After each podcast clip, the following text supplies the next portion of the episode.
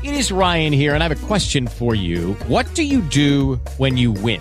Like, are you a fist pumper? A woohooer, a hand clapper, a high fiver. I kind of like the high five, but if you want to hone in on those winning moves, check out Chumba Casino. At ChumbaCasino.com, choose from hundreds of social casino style games for your chance to redeem serious cash prizes. There are new game releases weekly, plus free daily bonuses. So don't wait. Start having the most fun ever at ChumbaCasino.com. No purchase necessary. BGW. Void were prohibited by law. See terms and conditions. 18 plus.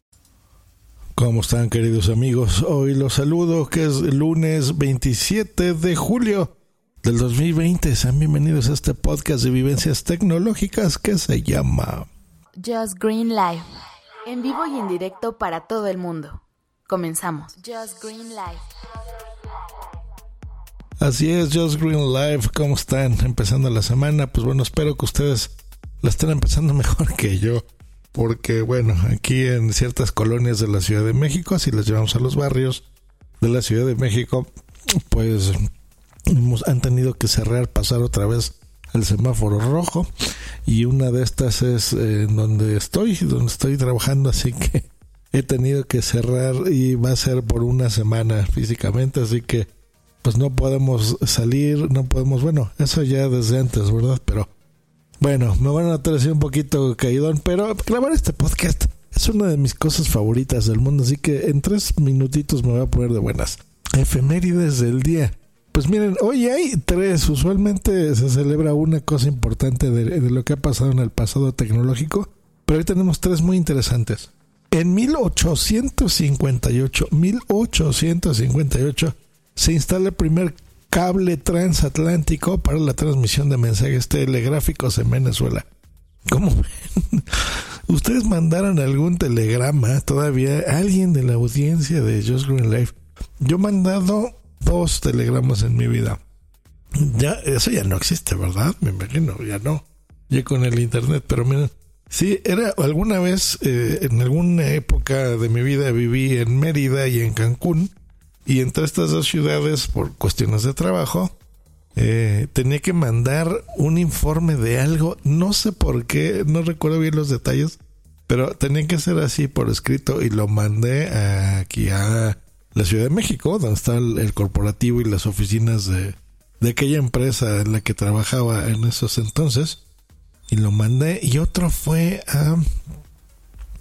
No me acuerdo, a Estados Unidos por algo. No recuerdo, no, creo que yo estaba al revés. Yo estaba en Estados Unidos y necesitaba que me mandasen, ah, creo que dinero.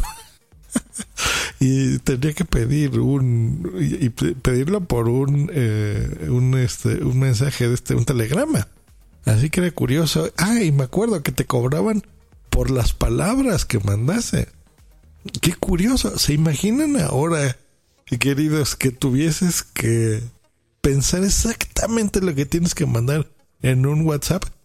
Yo creo que desde ahí, por ejemplo, yo aprendí a sintetizar y, mandar las cosas en una frase. Miren, cómo las estas cosas tecnológicas te hacen recordar eso. Porque, por ejemplo, a mí algo que me choca y estoy seguro que la mayoría de ustedes también, al menos que lo hagan, es cuando reciben un mensaje en WhatsApp que les mandan una línea de algo. Hola Joss. Y en otra, ¿cómo estás? Oye, quiero decirte esto. Entonces cada línea tienes que estar recibiendo, en mi caso, la notificación en mi reloj.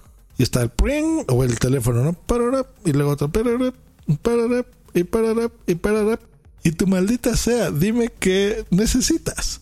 ¿No? Si te están pidiendo un favor, si te van a contar lo que sea, en, yo creo que en un párrafo lo puedes mandar. Y bueno, pues yo creo que esto, y Twitter, que, que era una de mis redes eh, sociales favoritas, pues me enseñaron, ¿no? En pocos caracteres mandar algo así que miren, qué curioso. El telégrafo desde 1858 y en Venezuela, bien por Venezuela. ¿Qué más? Pues bueno, este día, pero de 1995, Microsoft lanza el Internet Explorer 2.0 retando al navegador Netscape. Claro, Netscape Navigator, así se llamaba, yo lo recuerdo. ¿Se acuerdan? Esa era una N y tenía. Era una. como un timón de un barco, ¿no? Porque antes navegabas en la red, ¿se acuerdan? Ya después fue una carretera y era la super carretera de la información.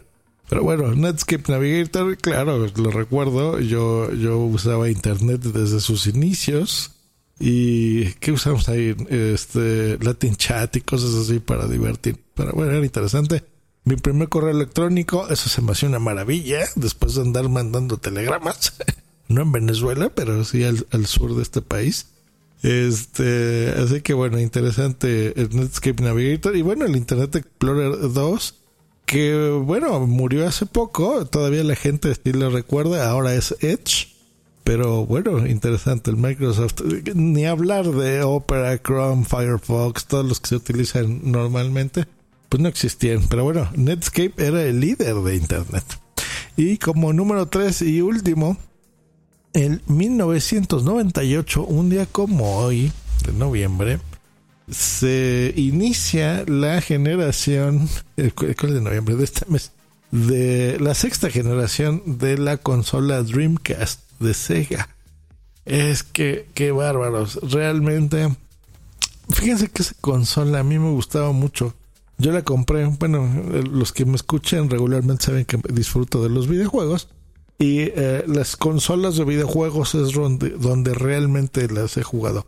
En las computadoras no me gusta mucho, fíjense, no sé, siento como que es una herramienta de trabajo o de ser productivo o de hacer algún curso o de algo de compartir con ustedes como este podcast, por ejemplo. Pero jugar en la computadora, no, a pesar que, que tengo una computadora gaming, curiosamente, no la utilizo para eso. Pero las consolas sí. Y el Dreamcast lo compré y me gustaba, tenía varias cosas interesantes era primero, yo me acuerdo que una consola que la podías conectar a internet. Es más, yo lo tuve, era un, un juego que lo conectabas y tenía un navegador ese juego y te conectabas a internet porque era la primera que lo podía hacer. Eh, y entrabas así eh, en un navegador. No sé si era el mismísimo Netscape que les, les hablé hace un momento, pero sí tenía un navegador eh, eso era muy inusual, porque en esas épocas, pues estaba el pues Nintendo, estaba saliendo, creo que el Nintendo 64 que competía contra el Dreamcast y el control donde jugabas. Me acuerdo que las empezaban a existir las tarjetas de memoria donde guardabas ahí el progreso de juegos y todo esto.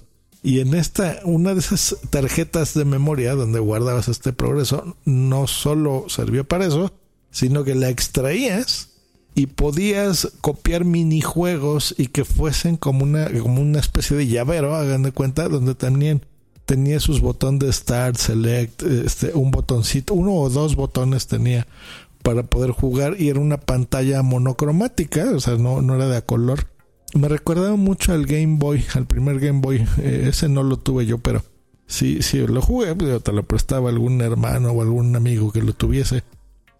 Este, y me acuerdo, pero era pequeño, pequeñito, ¿eh? O sea, yo creo que en la pantalla de tu teléfono, que debe ser de, de 7 pulgadas, pues ahí podrás tener 1, 2, 3, 4, 5, como 6, entre 5 y 6 de estas este, tarjetas que era también un videojuego. O sea, era una consola muy innovadora.